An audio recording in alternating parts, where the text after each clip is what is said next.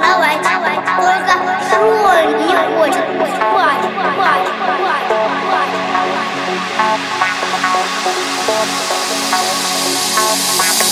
тролль